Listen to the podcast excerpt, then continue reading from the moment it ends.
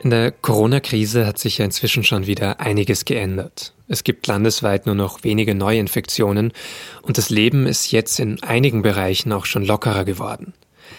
Ein Problem dabei ist, dass in jedem Bundesland andere Regeln gelten. Und zu jeder einzelnen Lockerungsmaßnahme gibt es gefühlt auch zehn unterschiedliche Meinungen. Dass das auch irritieren und verunsichern kann, klingt auch in einigen Sprachnachrichten durch, die Sie, also unsere Hörerinnen, uns geschickt haben. Einige davon hören Sie jetzt in unserer vierten Ausgabe des kollektiven Tagebuchs der Pandemie. Ich bin Vincent Vitus Leitgeb und produziert wurde diese Sonderfolge von Auf den Punkt von Justin Patchett. Es ist sehr, sehr konträr von der Wahrnehmung. Auf der einen Seite gibt es Freunde im Bekanntenkreis und ähnliches, die, die ganz, ganz viel Wert auf einen Rückgang zur Normalität legen und die sich wünschen, dass äh, bald wieder Urlaub und alles stattfinden kann, während ähm, andere von verstorbenen Familienangehörigen in New York oder ähnliches berichten und äh, vor allem, wenn Familienangehörige in anderen Bundesländern leben und die Eindrücke so dermaßen unterschiedlich sind, dass sich, ähm, dass sich gar kein gemeinsamer Konsens finden lässt, wenn man über etwas redet. Ja, das äh, macht die ganze Situation sehr kompliziert, gerade wenn man Kinder hat, weil sich die Kinder halt gefühlt an allem irgendwie orientieren und selber auch nicht wissen ganz wohin. Und auf was ich mich persönlich am meisten tatsächlich wieder freue, ist äh, unbeschwert durch die Nachbarschaft spazieren zu können ohne, ähm, ohne dieses Gefühl zu haben, dass irgendwer im Hintergrund am Husten oder Niesen ist und dass ich mir Sorgen machen muss, ob ich jetzt einen Abstand eingehalten habe oder nicht. Seit letzter Woche Montag sind die Tennisplätze wieder geöffnet. Das ist für mich ein sehr, sehr großer Schritt in Richtung Normalität. Ähm, weil ich momentan meine Bachelorarbeit schreibe, habe ich halt eine sehr, sehr freie Freizeitgestaltung. Und ähm, ja, habe eigentlich nichts zu tun, außer mal die Bachelorarbeit zu schreiben. Doch dadurch, dass die Tennisplätze wieder geöffnet sind, kann ich auch mal andere Leute sehen und mich sportlich bewegen und ähm, ja, einfach die Sonne auf der Haut spüren. Das ist wieder Freiheit. Das ist ein Stückchen Freiheit für mich. Ich halte die aktuellen Maßnahmen eigentlich relativ gut aus. Und mich bekümmert an der aktuellen Situation eigentlich mehr die Spannung, also das Auseinanderreißen zwischen den einen, die den Lockdown sofort fordern und die anderen, die den nicht fordern. Und ähm, das finde ich ist äh, momentan schwierig mental auszuhalten. Ich habe mir letztes Jahr im Dezember einen lange gehegten Traum erfüllt und mir einen Hund zugelegt. Und als ich sie bekommen habe, äh, war sie gerade mal zwölf Wochen alt. Und ich hatte natürlich vor, ähm, ganz regelmäßig mit ihr zur Hundeschule zu gehen, damit sie ein ganz gut erzogener Hund wird, ähm, den man überall mit hinnehmen kann, den man auch mal ein paar Stunden allein zu Hause lassen kann. Naja, und dann kam Corona. Die Hundeschulen äh, mussten schließen. Es war kein Training mehr möglich.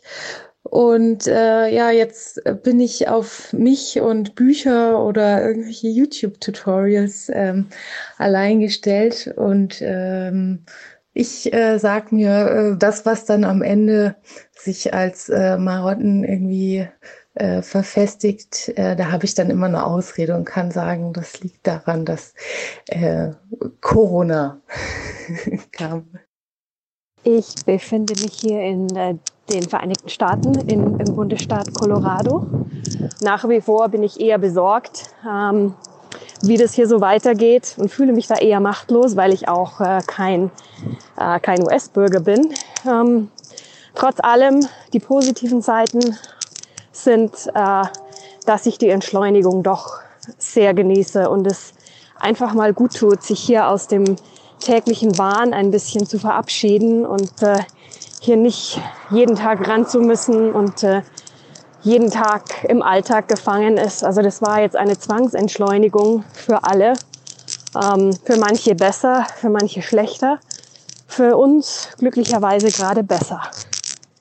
Ich habe gerade im Januar meine Ausbildung zur Köchin angefangen und habe dafür mein Studium abgebrochen, weil ich der Meinung war, dass ich einen Beruf erlernen muss, der der sicher ist, also bei dem man immer arbeiten kann. Dann auf einmal kam dieser Einschnitt Das ganze Restaurant haben wir auf Pause gehabt, haben alles eingefroren, eingekocht. Jetzt haben wir wieder innerhalb von Tagen alles wieder hochgefahren, Sachen ausgefroren. Und wenn wir jetzt wieder schließen müssten, das wäre schon verrückt und scheiße. Aber ja, mal schauen, wie es wird. Ich habe keine Ahnung. Jetzt ist bei mir das Lustige, dass ich den zweiten Tag in die Arbeit fahre, zur Schule, um meine Abiturienten vorzubereiten. Und ich jetzt, nach vielen Jahren an der Schule, das erste Mal aufgrund des Virus mit dem Rad fahre und feststelle, dass das super einfach ist, ebenso schnell ich dort bin wie mit der U-Bahn oder der S-Bahn und äh, ich heute zum ersten Mal im Regen fahren werde. Bin schon sehr gespannt. Ich bin mobilitätsbehinderter Akademiker und wollte Ihnen gerne erzählen, wie es ist, in der Corona-Krise etwas ganz Normales, aber doch sehr Einschneidendes zu tun, nämlich umzuziehen. Man merkt ganz deutlich, wie man auf wirklich persönliche Solidarität angewiesen ist in so einer Situation, gerade als behinderter Mensch. Denn die staatliche Solidarität greift dann erst in zweiter Linie. Also es sind dann schon zuallererst und zuvorderst äh, die Familie und die längerfristigen Freunde, die dann äh, mit eingreifen können in so einer Situation. Das stellt natürlich die Frage, was ist denn mit Leuten, die in einer ähnlich schweren Situation sind, aber auf ein solches Netz nicht zurückgreifen können und vielleicht auch auf weniger Wohlstand im Hintergrund. Das macht nochmal deutlich, wie viel schwieriger das eigentlich für behinderte Menschen in normalen Zeiten schon ist, aber eben auch erst recht in Krisenzeiten. Aber ich mache mir große Sorgen, weil ich gerade nicht sehe, dass wir diese Debatten führen und auch unser Verhalten in eine entsprechende Richtung umlenken wollen. Das waren Sprachnachrichten einiger unserer HörerInnen. Vielen Dank an alle fürs Mitmachen. Und Sie können uns natürlich auch noch weiterhin erreichen. Für eine der nächsten Folgen würde uns interessieren, wie Sie zu den Lockerungen stehen, ob Sie andere Menschen für zu zurückhaltend oder zu unvorsichtig halten, oder wie Sie jetzt auf die strengen Kontaktbeschränkungen von März und April zurückschauen. Unsere WhatsApp-Nummer ist die 0176 9650 1041. Die steht natürlich auch in den Show Notes. Mehr Tagebucheinträge als Video oder als Text finden Sie unter sz.de-kollektives Tagebuch. Danke fürs Zuhören und bis zum nächsten Mal.